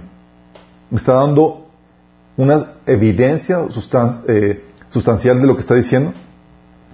Entonces hay una diferencia entre opinión y argumento que tienes que identificar. Los argumentos, para que tratarte de ayudar a entenderte mejor, son las paredes, los argumentos son las paredes que sostienen el techo de la conclusión, de la opinión. ¿Sí? Entonces, al probar las paredes, tú estás probando, tú quieres identificar las paredes, los argumentos. Quieres probarlos, pero a veces no te dan ni siquiera argumentos. Nada más te dan la opinión. Aquí está, esto. Pues, ¿en base a qué? ¿Qué razonamientos tienes para, qué argumentos tienes para sustentar esa opinión? Sí. Mucha gente te da nada más opiniones en el aire. Al probar las paredes vemos que también se sostiene el techo, esa conclusión que te está dando, esta opinión que te está dando. El techo, de hecho, es inútil, inservible, sin las paredes. Tú bien sabes. Oye, ¿de qué te sirve un techo en el piso? Pues, de nada. Pero muchas veces lo que la gente te, ofrece, te ofrece opiniones sin sustento, sin argumento. Entonces, ¿qué haces tú? Lo que tú haces es que estás buscando las paredes y preguntas por las paredes. ¿Y dónde están las paredes? Sí. Es aquí donde tienes que identificar opinión versus argumento. Tú tienes que, oye, ¿eso es una opinión? Show me los argumentos que sostienen esa opinión. Si estás buscando eso. También tienes que distinguir entre explicar algo y argumentar algo. ¿Por qué? Porque tú puedes explicar tu punto de vista, tu opinión, desmenuzarlo, ir a detalle, sin presentar ningún argumento que valide o sustente lo que está diciendo. Entonces tú puedes elaborar la opinión y solamente una mera elaboración de una mera opinión, pero sin ningún argumento que, que sustente o valide eso. Y hay gente que, se expande en su cuento, en su historia. Argumentar, sin cambio, es dar razones que validan una postura. ¿Por qué esto es así? Eso es lo que tú estás buscando. No estás buscando más detalles en una mera opinión. Y es aquí donde tienes que entender algo muy importante.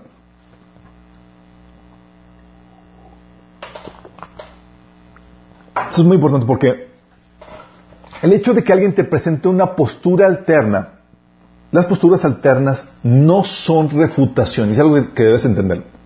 El hecho de que yo tengo esta postura y alguien te presenta con otra postura, esa postura, el que esté a la par, no significa que lo esté refutando. ¿Sí? Posturas alternas, una explicación alterna no es una refutación. Porque cuando uno se, cuando se presenta en una postura alterna, debes de preguntarte varias, tres cosas. ¿Es posible esa postura? ¿Es plausible? ¿Es probable? ¿A qué me refiero con eso? Posible. Oye, ¿es posible? ¿Está dentro del ámbito de la realidad? ¿Es razonable? ¿Es coherente que pueda suceder eso? Plausible. Hay muchas, plausible es, ok, es dentro de lo posible, hay muchas cosas que son posibles, pero no plausibles. Es decir, aunque pueden suceder, no hay evidencia de que sucedieron. ¿Me explico? Es razonable que algo sí haya podido suceder dada una evidencia. Es decir, oye, está dentro del ámbito de posibilidades, sí, pero hay, hay razones o evidencias que te lleven a concluir de que eso pasó. O sea, estamos dentro del ámbito de lo posible. Ok, eso es un punto. Pero es plausible. O sea, hay evidencia, hay razones para creer de que eso haya sucedido. Ah, pues no, pues sí hay razones. O no, no hay. Pues entonces, aunque sea posible, pues ¿para qué lo, para qué lo traes a la mesa? ¿Sí? Ni siquiera es plausible. Porque el hecho de que sea algo posible no significa que haya sucedido. No hay razones. Acuérdate, si es posible, si está dentro del ámbito de la posibilidad, tiene que haber razones para creer que eso haya sucedido. Ok, hay razones. ¿Es probable? Es decir, ¿es la mejor explicación entre las diferentes opciones, dada la evidencia que tenemos? Fíjate. Tienes una postura alterna. El hecho de que sea posible no lo hace que necesariamente que refute. Es que tú quieres saber, ok, ¿hay evidencia? Y dentro de las diferentes opciones posibles, dada la evidencia, ¿es la mejor la que te están presentando? Recuerda que, tienen que demostrar que su postura es más probable que la tuya con razonamientos de argumento evidencia. Si es aquí donde dicen los ateos, oye, por ejemplo, episodio de que, oye, es que la probabilidad para que el universo haya sucedido eh, de, forma al azar, aleatoria, por una explosión, es ínfima. Dice, ah, pero hay una probabilidad. Sí, mi estimado. Pero ¿cuál es la probabilidad de que haya sucedido de forma aleatoria? Es ínfima, comparado con la que haya sucedido por, medio de una inteligencia. O sea, es cuál es. Acuérdate que tenemos que se tiene que mostrar que la, que la postura, la, contrapostura que te está dando es más probable que la tuya, con argumentos, con evidencia. Sí, ok, que no fue que no fue hecho por la atracción por medio de, un, ser inteligente. ¿Qué evidencia tienes para que no haya sucedido así? Pero las probabilidades están en contra tuya. ¿Qué evidencia, qué argumentos están a favor de esa postura? Y es donde tú cuestionas eso. Si te das cuenta, estás poniendo el peso de evidencia sobre la, contraparte. Y eso es genial porque te quita una carga tremenda. La, carga de soportar, eh, lo que hace es que reviertas la carga de la, prueba sobre tu contraparte. Dices, órale, tú pruébamelo. Yo aquí estoy de copiloto. Tú vas manejando. ¿Sí? O sea, ese que no tienes que entender eso. ¿Quién tiene la responsabilidad de presentar la evidencia? ¿Quién tiene la responsabilidad? La persona que hace la aseveración. Dices, oye, no, el universo no fue hecho por medio de una persona de una inteligencia. Muéstrame la evidencia. ¿En qué te basas para eso? ¿Sí me explico? Y es donde le reviertes a la persona la carga de, mostrarte la evidencia. Tú ya no estás en un tipo de defensa. Ahora la persona está defendiendo su postura. Tiene que defender su postura. Si, oye, la persona que hace la aseveración tiene que mostrar evidencia de ello. Te presenta su postura, tiene la responsabilidad de avalarla. Tiene la responsabilidad. La tendencia natural que tenemos los cristianos es a tomar el reto y que probar que la persona está mal cuando ni siquiera nos ha presentado ningún argumento o evidencia que avale la contraparte que está presentando, la contrapostura. Y es aquí donde tienes que entender esto. No des rights gratis. No te pongas al volante. No caigas en el juego de pruébame que estoy equivocado. No. Tu prueba que estás en lo correcto. Primero. Primero. Si él hace la, la aseveración, él tiene la responsabilidad de dar las razones por las que la gente debería tomar su aseveración en serio. ¿Vas comprendiendo? Entonces dice algo, hoy, pues, acabas de decir una gran cosa. ¿Qué evidencias tienes para, para para eso. Y es ahí donde eh, hay gente que dice, que te sale con, en, discusiones y demás, y te sale con cuentos y te dice, no, o sea, es que podría ser que, por ejemplo, al inicio de, hubo una pequeña variante en, la energía y eso ocasionó que, que, las moléculas se formaran para poder formar el primer ser viviente. Y te da su, su, su cuento, su hipótesis acá.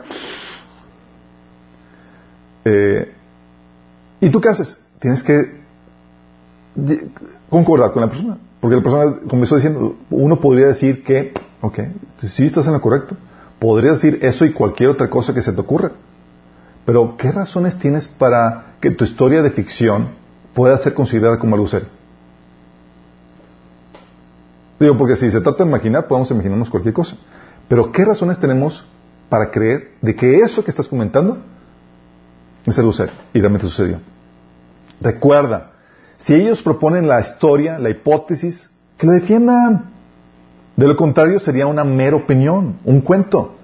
Los críticos necesitan algo más que buena imaginación, necesitan argumentos que validen. Imaginar lo que pudo pasar no es suficiente. Se necesitan pruebas. Si no tiene pruebas, son meras conjeturas sin fundamento, son cuentos. Perdón. Eso, por ejemplo, se ve muy, muy común, muy frecuente en las narrativas de las de eh, evolucionistas, donde te hablan de que hace millones de años un pez eh, se convirtió en un, en un, ser terrestre porque se acaba para sumarse por, por, por, el agua y por la curiosidad y, por años de pasar. Y te empiezas a narrar eso. Y dices, ok, suena muy padre, pero ¿qué evidencias hay de que eso haya sucedido? ¿Qué hay? ¿Qué pruebas tienes que ellos.? Porque para imaginar podemos imaginarnos cualquier cosa y te empiezan a narrar, a narrar una mera conjetura que trata de explicar algo pero sin pura evidencia, es mera conjetura, mera opinión. Y la mayoría, eh, la mayoría de los críticos, de esas personas que creen en la evolución y demás, utilizan puros cuentos para validar su historia sin ningún fundamento. Pero están, son críticos ansiosos de tu fe, pero no, están, no, no, están dispuestos a defender su propia postura de cómo, de que, valida sus, sus, sus cuentos que, que creen. Pero cuando ellos tienen la responsabilidad de defender su postura, y tú pides las pruebas, y es ahí donde tú estás en el centro copiloto, pues platícame cuáles son las evidencias que tienes para eso. Y tú estás en método de indagatorio, pues que te muestren esas evidencias. Si no te, si no te presentan argumentos o evidencia, oye, la pregunta clara, ¿por qué creerías en algo en lo que no tienes razones para concluir que eso es cierto? ¿Por qué creías en algo sin evidencia? ¿Por qué creerías en algo en los cuales no hay razones, no hay evidencia, no hay argumentos para concluir de que eso sea cierto? Entonces tú crees en un cuento. Y con ese método estás cuestionando y le estás poniendo la carga a esa persona. Y hay preguntas para revertir el peso de prueba, como qué preguntas. Mientras que la pregunta en el, en el, punto anterior vimos que el método de indagación para recabar información es, oye, ¿podrías clarificarme esto un poco más? ¿O a qué te refieres con esto? Aquí haces preguntas como, ¿cómo llegaste a esa conclusión? ¿De dónde sacaste tus datos? ¿Por qué dices eso? ¿O, qué razones tienes para sostener esa postura? ¿O qué te, qué te hace pensar que así sucedió? Me da curiosidad. Eh, ¿por qué esa idea se te hace convincente? ¿O, por qué tu postura se te hace más convincente que, la contraparte? ¿Qué tomaste en consideración? ¿Sí me explico? Entonces, es ahí donde lo estás invitando a que, a que te presente evidencia con esas preguntas. Y son preguntas en donde tú lo haces o presentas de forma más amigable. Y eso, esto déjame aclararte, no es un escape para, para que no presentes tú tu evidencia a su punto lo vas a hacer y hay formas de hacerlo. Y hay cosas que eh, hay cosas que, que, tú puedes, todo de hecho lo puedes cuestionar, bueno, hay, hay cosas que no, que no, no tiene caso que, que, cuestiones o que indagues, la existencia de uno no puedes cuestionarlo, o si los círculos son triángulos, o si se justifica la confianza en nuestros sentidos para, para, para discernir la realidad. Recuerda que en la forma en la que aparecen las, aparecen las cosas es probable que eh, probablemente son como son en realidad, eh, a menos que tengas buenas razones para creer lo contrario. Entonces no se trata de cuestionar todo, absolutamente todo. Hay cosas que simplemente se dan por asumidos que así es, es la realidad. Y ese, principio nos mantiene vivos. Si, las cosas, si la, si la forma en que parecen las cosas es así, es probablemente porque así son en realidad. No necesitan defenderse el hecho de que podamos estar equivocados en algo no significa que sea razonable pensar de que estamos equivocados, al menos, por ejemplo, de que sea alguna evidencia para, lo para creer lo contrario. Entonces, si te das cuenta, con eso que acabo de, demostrarte con respecto a estas preguntas para, abordar al, contrincante, te das cuenta que no tienes que ser un experto en el tema. No tienes que saber todo. El experto en el tema, la carga de ser el experto en el tema se la estás pasando al contrincante. ¿Me explico? Tu función es solamente hacer las preguntas indagatorias. Y típicamente las personas ni siquiera saben o conocen sus fundamentos, ni por qué creen lo que creen. Echan, le echan mosca a los cristianos porque creen en algo, que se consideran mitos y demás, y ellos no han analizado su postura. De hecho, vamos a ver qué onda con eso más adelante.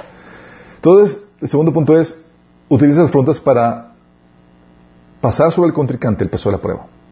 Preguntas que profundicen o que les llevas a, repetir el peso de la, pregunta, de la prueba, de la prueba como cómo llegaste a esa conclusión, dónde sacaste los datos, etcétera. ¿Sí? El tercer punto es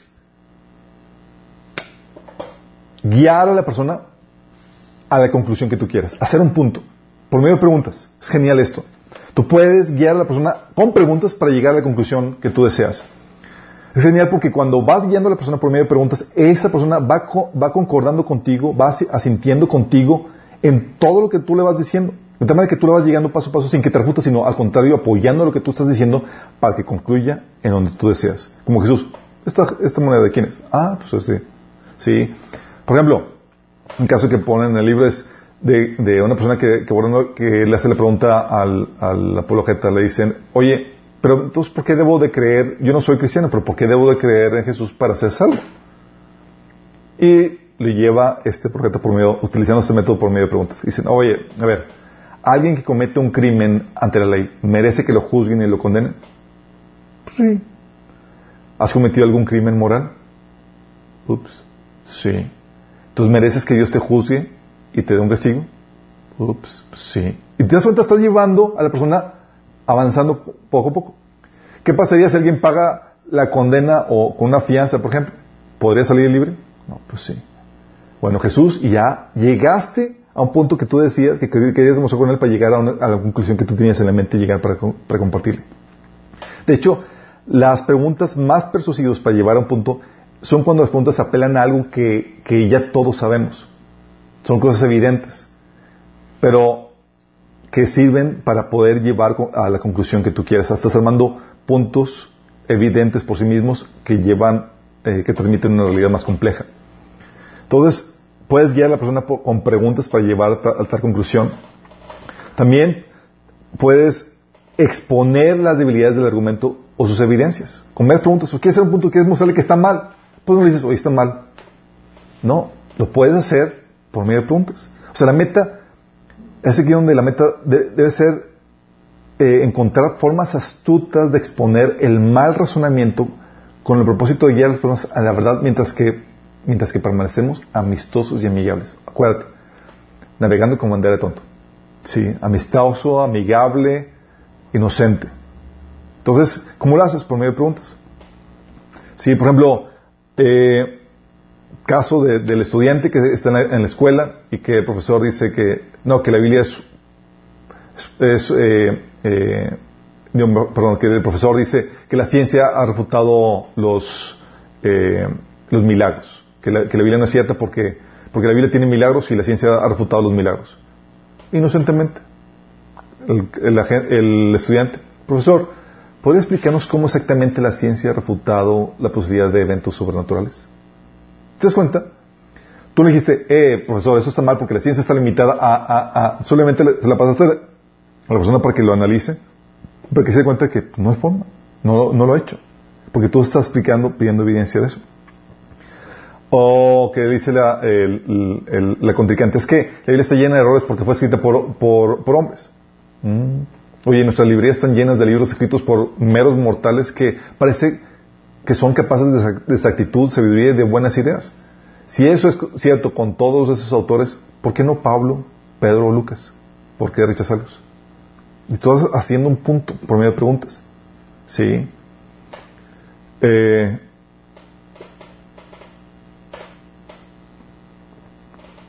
entonces tú vas haciendo esos puntos y vas, vas, validando, eh, este, haciendo, mostrando debilidades en los argumentos o sus, evidencias. Estaba metido ayer en una discusión y alguien me dice, le presento una evidencia y me dice, eso no es cierto, eh, porque es, esa persona siempre dice mentiras. Le digo, y le pregunto, yo no le dije que, ah, pues no es cierto, no le dije, si ya viste la información como para, para, para encontrar algún dato. No, es que eh, ese canal de noticias, el 99% lo que dice es cierto, y aparte aquí nadie lo toma en serio. Te está diciendo cosas que te llevan a poder profundizar y a cuestionar. Ah, entonces, si lo creyera más, ¿sería cierto? ¿Sí? O ya estamos descartando que el 1% es, es eh, eh, estás descartando la posibilidad de que sea cierto. O evalúas a las personas, evalúas el, mensaje por el contenido y no por el, por el mensajero. Digo, por el mensajero y no por el contenido. Y estamos metiéndonos en discusiones y lo que le llevé al, por medio de puras preguntas, lo llevé a ver de que estaba siendo prejuicioso con, con, con, eso. ¿sí? Pero son preguntas, con puras preguntas llevando a la persona a exponer las debilidades de argumentos o sus evidencias. También um, puedes llevar, por medio de puras preguntas, a, ver a las, a las, personas las contradicciones internas. La mayoría de las personas, chicos, tienes que entender que no toman tiempo para meditar en la consistencia de, interna de sus creencias, en que si hay coherencia en, sus creencias. Hinduistas, budistas, ateas, etcétera, toda creencia que no esté fundada en la verdad tiene contradicciones internas. Contradicciones internas, o sea, no hay consistencia interna, ni coherencia con la realidad. Hay detalles que en los que fallan. Por ejemplo, el relativismo, que, que en una discusión con una persona está diciendo un, joven.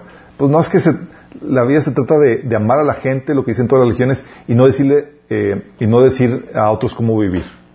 Fíjate lo que te está diciendo. Se trata de amar a, la gente y no decirles a otros cómo vivir. Y la pregunta clara en esa contracción interna es, ¿y decirle a la gente que se ame no es, decirle, no es decirles cómo vivir?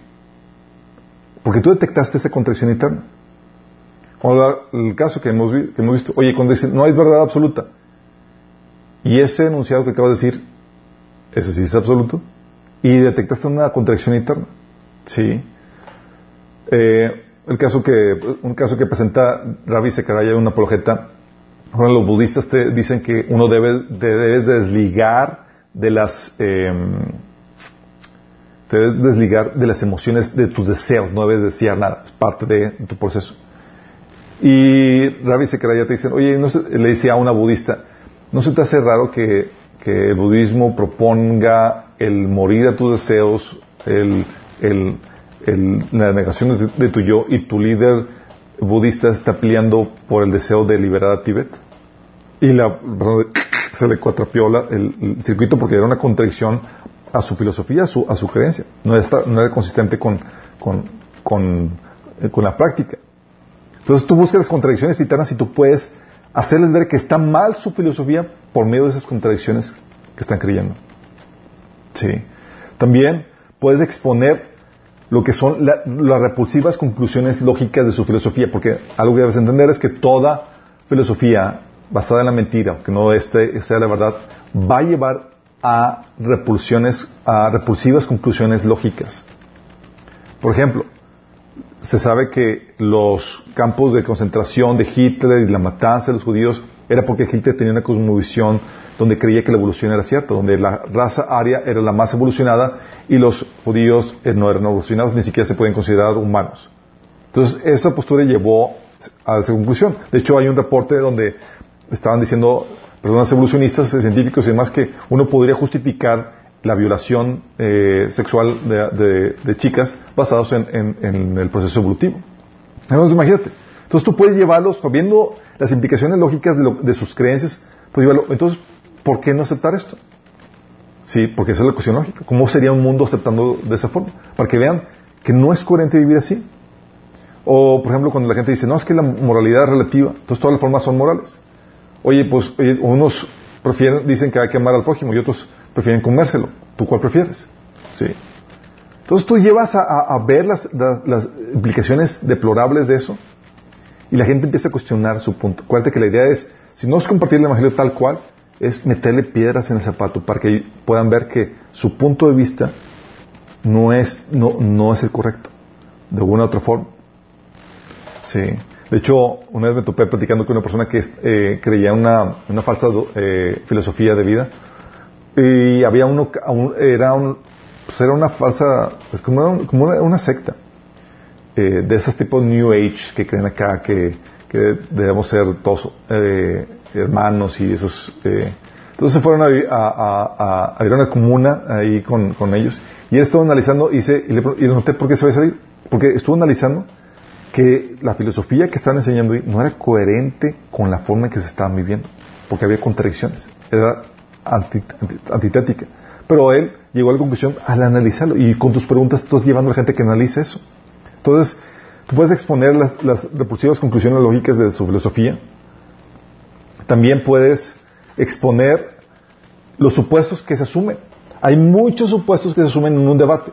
Y si tú sabes que hay supuestos que se asumen, o sea, tú no das nada por sentado. ¿Sí? Por ejemplo, hay gente que dice, eh, es que ¿cómo puede existir un Dios bueno si, permite, eh, permite lo malo? Y está asumiendo una moralidad que no puede venir de otra forma más que de Dios. Oye, ¿cómo distingue lo malo? ¿De dónde sacas una ley moral para distinguirlo?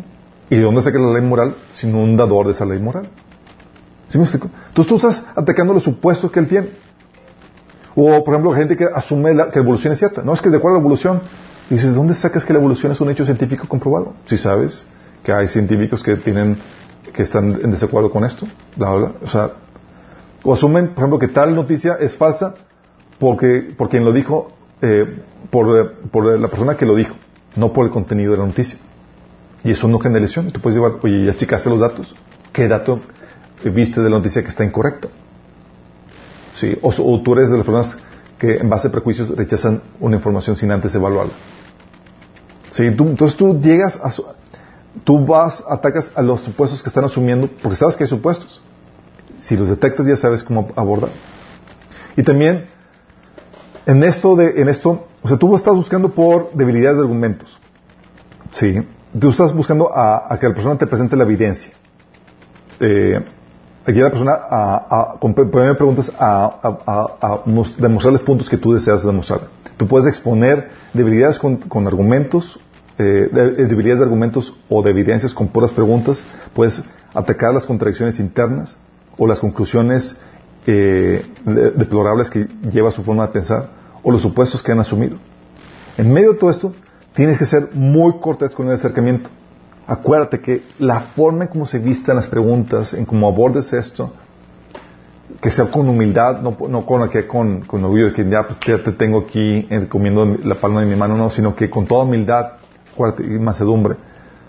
Tú puedes preguntar, oye, ¿estás de acuerdo conmigo en que esto y esto y esto? ¿O has considerado esto? O sea, ¿lo haces con? ¿Sí? ¿O no crees que sería esto de esa forma? Y si vas a hacer sugerencias, sé muy amable oye, permíteme sugerirte esto y esto. O a mí me parece que, mm, o mm, según mi entendimiento, esto puede ser así y así. Tú estás sembrando de una forma muy humilde las eh, dudas en su mente que lo llevan a aceptar la contraparte que tú estás ofreciendo. Eso es muy importante. Hay estrategias que, que te ayudan en esto para abordar ciertas problemáticas, como la estrategia del profesor. Esto sucede a los típicos estudiantes universitarios.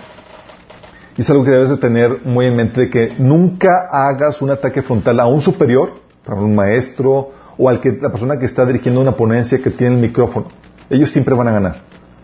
Tienes que abordarlo con preguntas, no puedes abordarlo de forma directa. Es donde dices, oye, por ejemplo, el profesor, llegas a la clase y el profesor eh, empieza a decir que la Biblia es, es pura mentira, son puras fábulas. Y tú tranquila y humildemente puedes decir, profesor, una pregunta, ¿nos podría dar más detalles de lo que quiere decir? Tú humildemente, o sea, estás indagando. Sí, ¿a qué se refiere con eso? ¿A qué clase de fábulas se refiere? ¿Cree que los documentos de la Biblia tienen algún valor histórico? ¿Toda la Biblia es inventada? ¿Cuál es su opinión, profesor? Si todo esto son variantes de qué quiere decir, estás indagando, cuál es el primer punto. El típico maestro astuto suele responder de esta forma. Ah, tú, eh, tú, debes ser uno de esos cristianos fundamentalistas que piensan que la Biblia es inspirada por la, eh, es la palabra inspirada de Dios.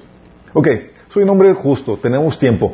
Dinos a la clase, ¿por qué crees que la Biblia no es un montón de fábulas, sino la palabra de Dios? Adelante, dinos.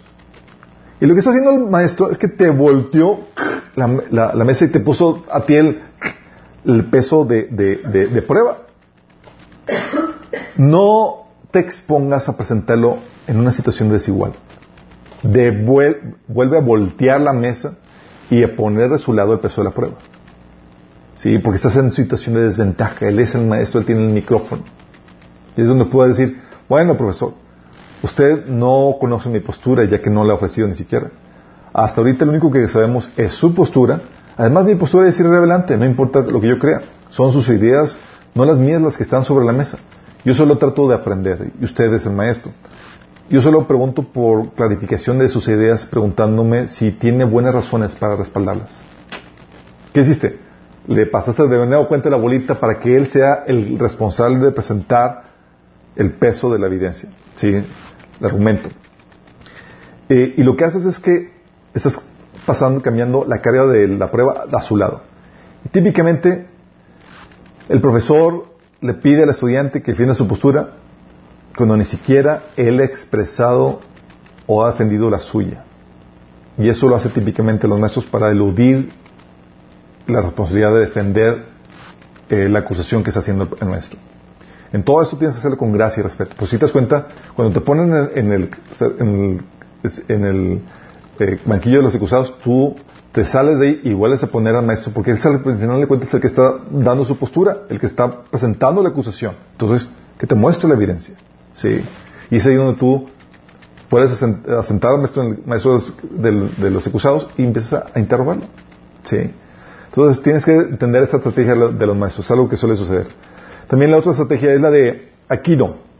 Sé que Aikido es una arte marcial donde aprovecha la, inercia de que tiene la, persona que te está atacando para contrarrestar sus golpes, sus estrategias.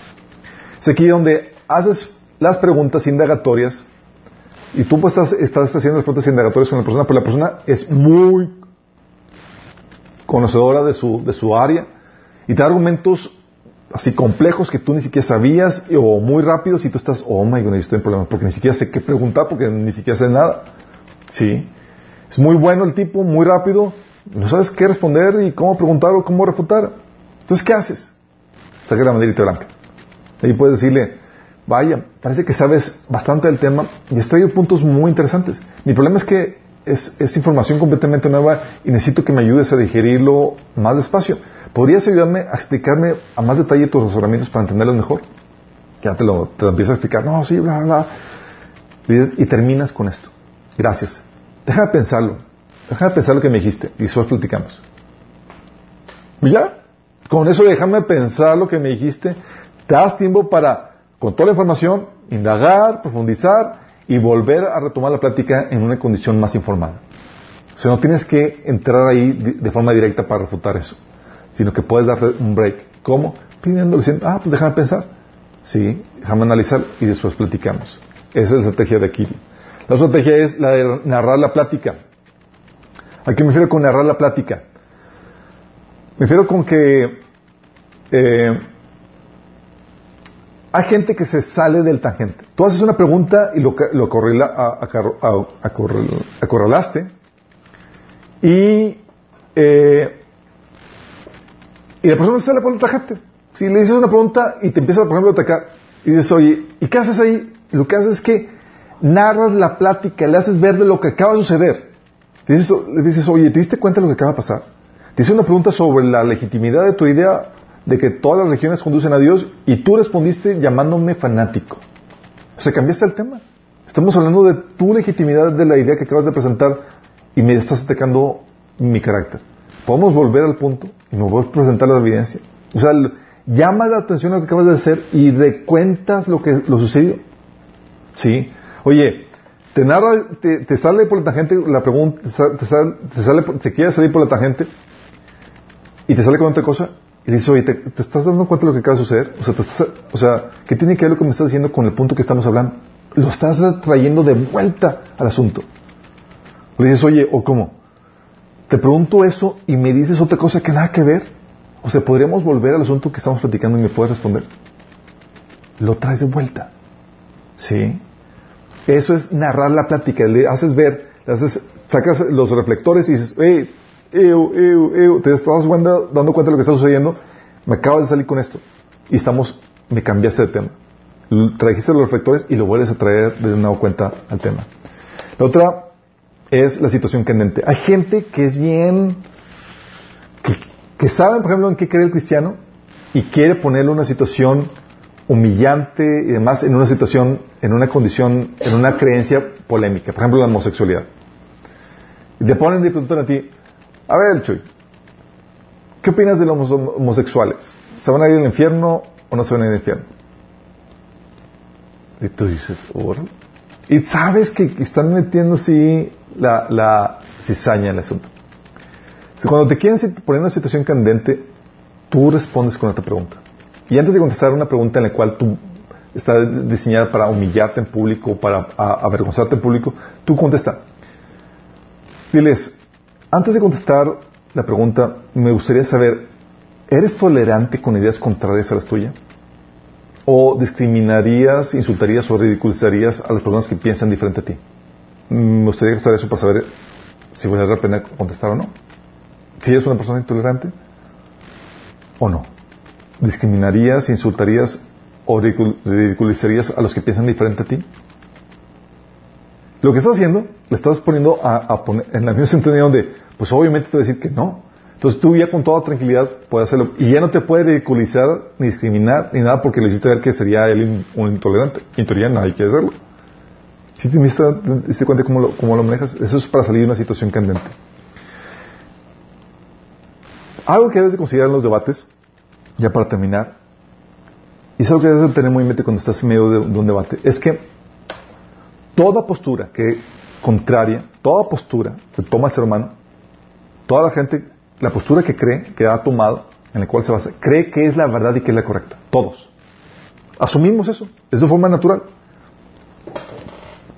Entonces cuando tú abordas eso, tú sabes que, que la persona cree que su postura es verdad. Y cuando crees, está tomando una postura, aunque no la externalices igual, tú puedes empezar a preguntar por qué crees que eso es verdad. Tú puedes atacar eso. Y la mayoría, y también esa verdad la acepta por fe. O sea, no hay una total evidencia para creer que eso es así. Y hay cosas que ellos tienen que creer que son así. Entonces tienen que es una cuestión de, de, pensar qué, evidencias o qué razonamientos lo llevaron a aceptar que esa es la postura correcta. Entonces, cuando tú sabes cómo funciona esto, tú puedes ya ir a atacar quién anda con eso. Porque no es como que, ah, tu postura la aceptaste por fe porque eres cristiano y la de él no. La del contrincante y de toda persona, su postura que cree que es correcta, la acepta por fe.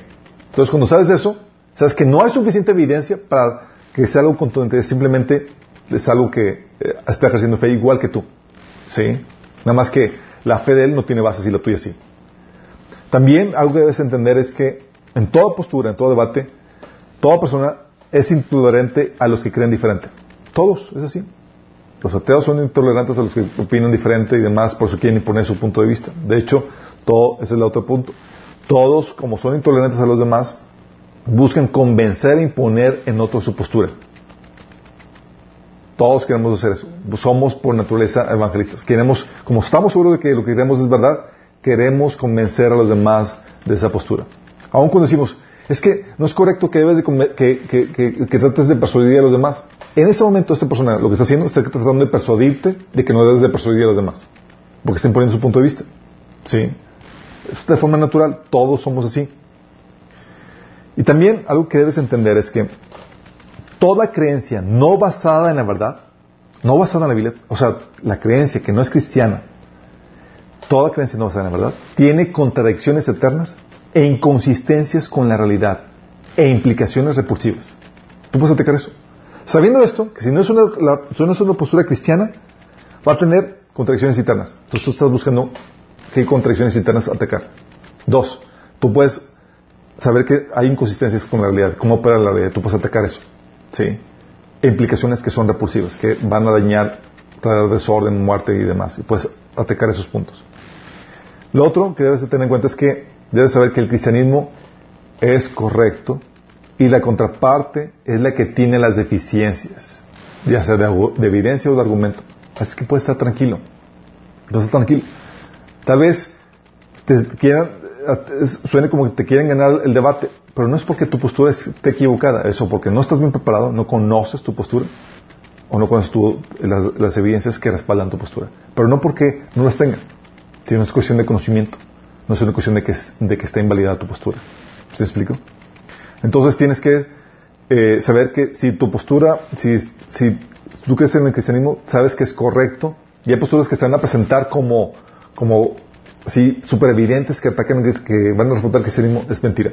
Sabes que tu postura, aunque no sepas, cuando no la conoces por completo, está correcta, y la que están, hay algo que está mal. Por ejemplo, cuando vimos el caso de, del pergamino que les había comentado de que había una persona previa a, Jesús que tenía eh, 12 discípulos, fue hacedor milagros y demás, y estaba antes de Jesús, igual que Jesús, y que que fue una copia. Y me, movió, pero era por mi ignorancia, no porque fuera, eh, no porque la fe cristiana estuviera equivocada. Escarbamos un poquito y resulta que no había ninguna evidencia histórica de lo que estaban diciendo. Pero te lo presento como verdad. Y cuando sabes que ya que es el cristianismo es correcto y que la contraparte tiene las deficiencias, tú puedes estar tranquilo con cualquier acusación, nada más es cuestión de que les cargues a lo que están diciendo, a la acusación que están trayendo, para encontrar las deficiencias que tienen. Porque la deficiencia está de su lado, no del lado del cristianismo. Y algo que debes de, tener en cuenta es que la gente se para confiada sobre una torre de papel. Es decir, sobre algo muy frágil. Porque la gente no reflexiona sobre su posición ni sobre su oposición al cristianismo.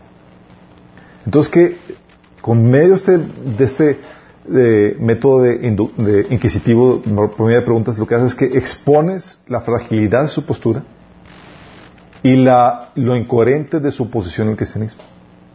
¿Sí me explico?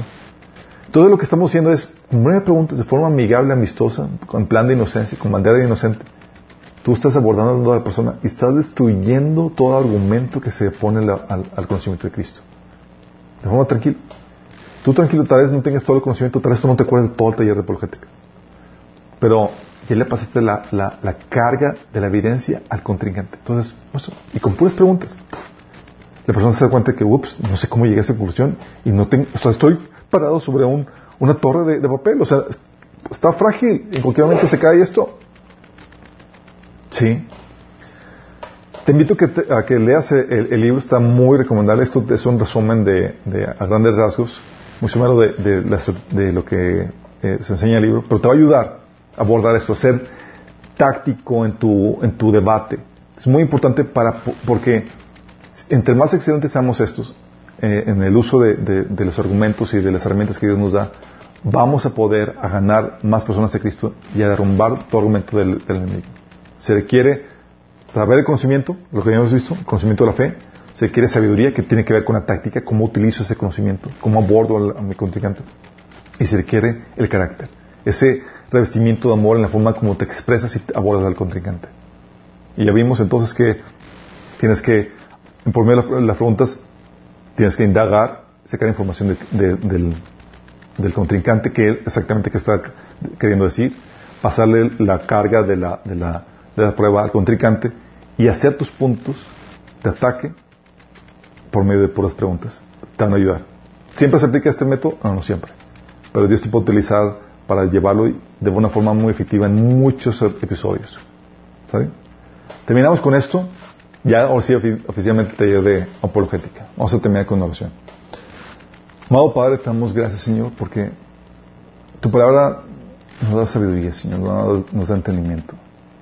Y nos da el ejemplo, Señor, con todos los casos episodios, por ejemplo, en los que tú, Señor Jesús, por medio de preguntas abordabas y refutabas a los contrincantes, Señor. Amado Señor, danos esa sabiduría. Sabemos que todas estas herramientas, todas esas tácticas, Señor, sin el poder del Espíritu Santo fluyendo en nosotros, van a hacer nada, Señor.